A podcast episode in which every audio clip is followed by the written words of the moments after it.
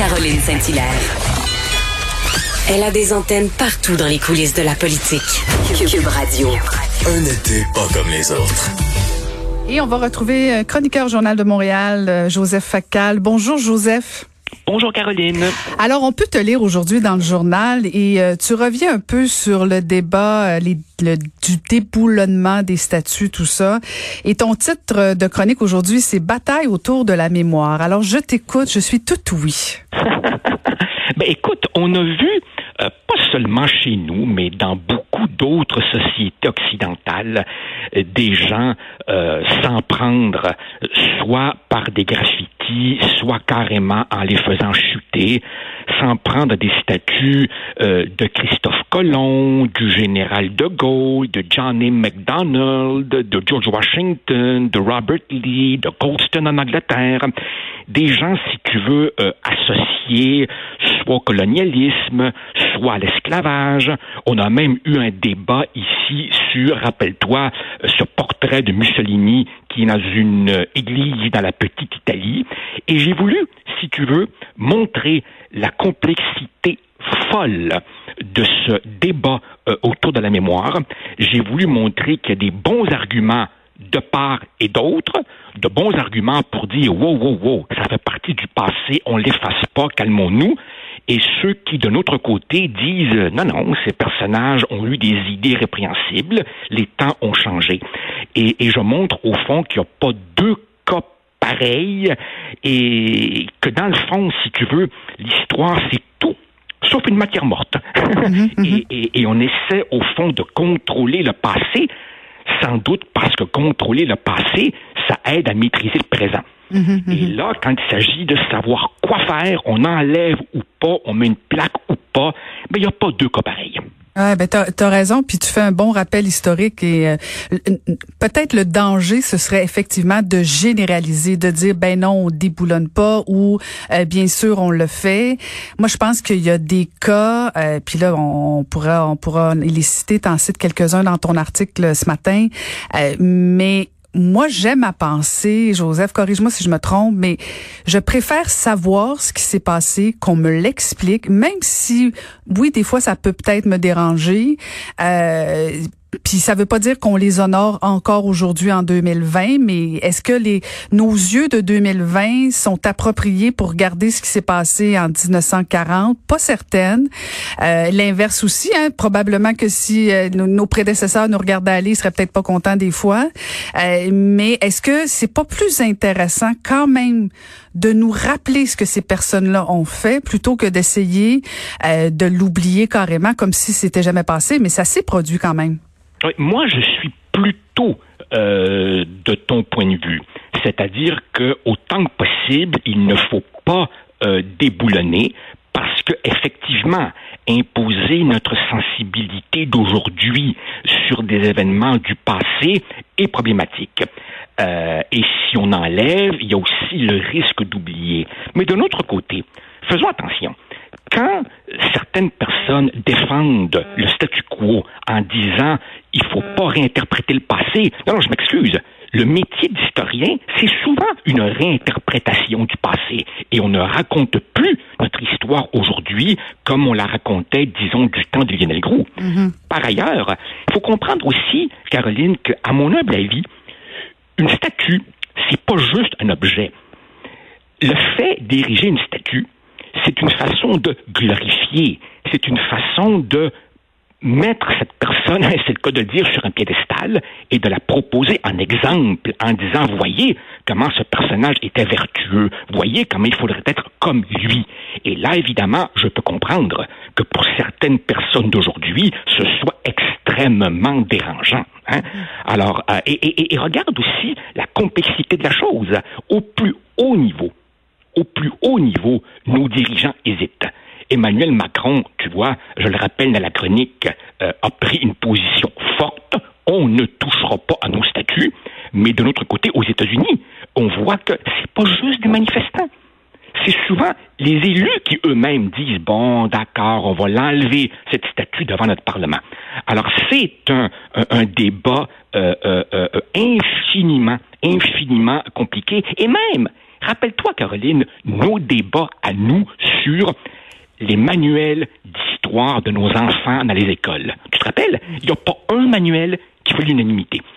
Alors, j'ai voulu euh, proposer une réflexion là-dessus, mais, mais moi, j'incline, comme toi, à dire, si on commence à tout enlever, là, il y a un danger. Mm-hmm. Ce qu'on peut faire, c'est montrer qu'il y a des tas d'interprétations possibles.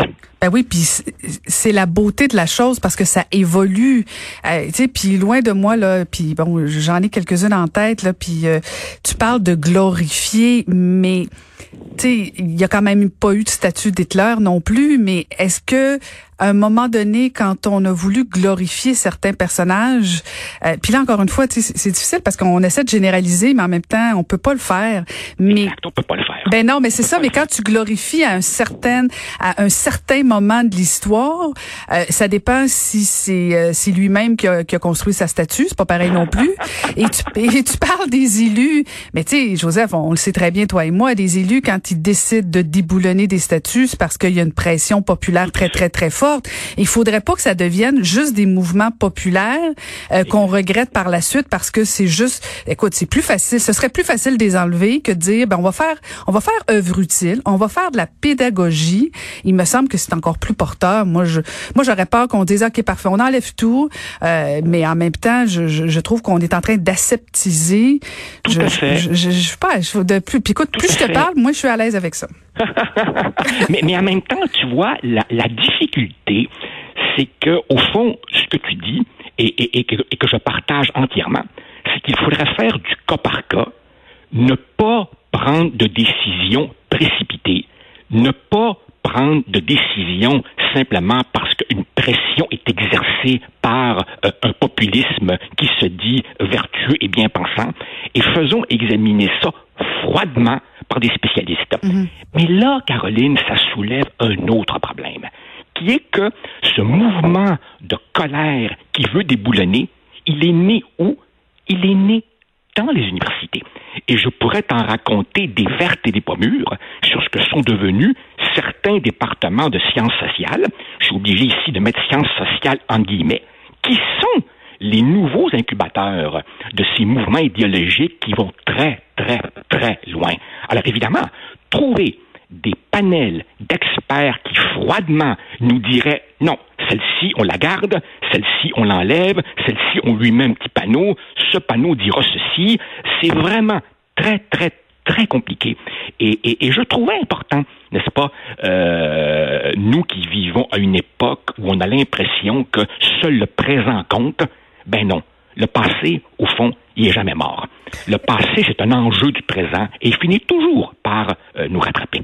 Et, euh, tu conclus ta chronique et euh, un peu faire du pouce sur ce que tu viens de dire, Joseph, mais quand tu, tu fais allusion aux universités qui sont des incubateurs de tous les délires idéologiques, c'est pas rassurant parce que si on demande à nos élus qui, qui, qui, décrochent un peu de la pression de, de, se référer à des spécialistes et que ces spécialistes sont ces universitaires-là, je veux dire, on tourne en rond, là. Ah, tout à fait. Et, et, et je, je, je t'invite, si c'est pas déjà fait, ainsi que nos, nos auditeurs, à prendre connaissance de cette fabuleuse lettre ouverte qui a été publiée euh, en version française dans le quotidien Le Monde mm. et qui, à l'origine, vient du Harper's Magazine aux États-Unis, où des gens éminents comme Margaret Atwood, comme Salman Rushdie, comme Noam Chomsky, qu'on peut surtout pas accuser d'être un homme de droite, s'inquiètent de la restriction de la liberté d'expression dans nos sociétés et à l'université, où on censure des conférenciers, où on, où on veut interdire une pièce de théâtre parce qu'elle nous déplaît. Et tu sais, moi, moi, Caroline, quand j'avais 20 ans et que j'étais moi aussi un manifestant, je pensais que la liberté allait en s'élargissant, irait en s'élargissant. Eh bien non. Là, je vois que la liberté de penser, la liberté d'expression, la liberté d'être en désaccord, euh, euh, elle, est, elle est menacée. Et jamais je n'aurais cru être en train de dire ça un jour. Ouais, c'est euh, c'est gros hein que ce que ce que tu dis là parce que je l'ai pas lu l'article dans le Monde, euh, mais j'en entends parler beaucoup. Euh, mais effectivement, c'est c'est plutôt préoccupant. Je suis c'est rare que ça m'arrive là, puis je suis presque sans mots de ta dernière phrase parce que je suis un peu comme toi où on, parle beaucoup, puis bon tout le monde on, regarde on, regarde les les complotistes, tous ceux qui revendiquent le droit au nom de la liberté de pas porter de masque puis tout ça. Tu sais, je trouve qu'elle a elle a le dos large cette liberté-là, mais tu as tellement raison de rappeler qu'on dirait que dans le fond, c'est comme si on en avait encore moins. Ah, tout à fait, tout à fait. Moi, je, je là, là on, on, on, aborde un autre sujet, les complotistes, mais, mais, il mériterait à lui-même, euh, plus qu'une chronique, un livre, tu vois. Mm-hmm. Moi, quand j'étais plus jeune et sans doute davantage naïf, euh, je pensais que l'éducation finirait par tordre le cou aux superstitions. Non, je me rends compte qu'au contraire, elles ont la, elles ont, elles ont plus de vigueur que jamais. Et bien entendu, les réseaux sociaux jouent un rôle pour euh, d'abord leur donner une écoute et aussi pour alimenter cette espèce de haine sourde, cette colère qui va depuis les théories du complot jusqu'au déboulonnement de statuts de gens dont on ne sait même pas exactement trop, trop ce qu'ils ont fait. Hmm. Mais, mais donc, Joseph, à qui on se réfère si on en arrive à la conclusion qui, qui, qui faille déboulonner? Sur qui on peut se reposer si c'est pas des universités? On va où? Ah ben oui, ben écoute, je, je, je, crois qu'il va falloir faire, euh, comme, comme je te dis, du cas par cas et essayer euh, de trouver euh, des spécialistes aussi objectifs, aussi désintéressés. Désintéressés. Mais surtout, surtout, surtout, surtout, ne pas agir sous le coup de la colère. Euh, on le voit, euh, ou, même, je te dirais, sous le coup de, l'enthousiasme. Euh, on, peut le prendre à l'envers.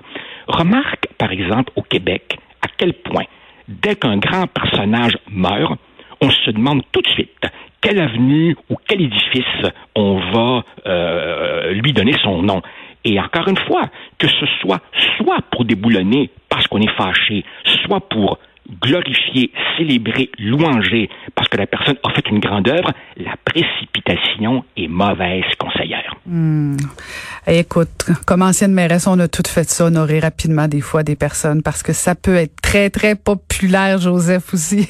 ah, Caroline, je, te raconte, je te raconte un dernier, une dernière petite anecdote. Euh, Alexis Carrel, a remporté le prix Nobel de médecine en 1912. Mais après ça, il est devenu ce qu'on appelle un eugéniste, c'est-à-dire un infect partisan de la sélection de la naissance et de l'élimination des faibles. Et donc, évidemment, euh, Denis Coderre, quand il était maire de Montréal, a décidé d'enlever de la toponymie montréalaise tout ce qui portait le nom Alexis Carrel. Mais il est resté une rue Alexis Carrel à Boisbriand.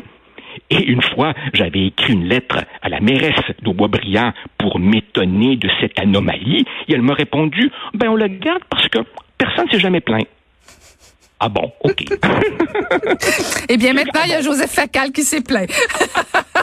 hey, merci, toujours intéressant. Merci beaucoup, Joseph. Donc, je rappelle, on peut te lire euh, encore ce matin dans le Journal de Montréal avec euh, la chronique Bataille autour de la mémoire. C'était Joseph Facal.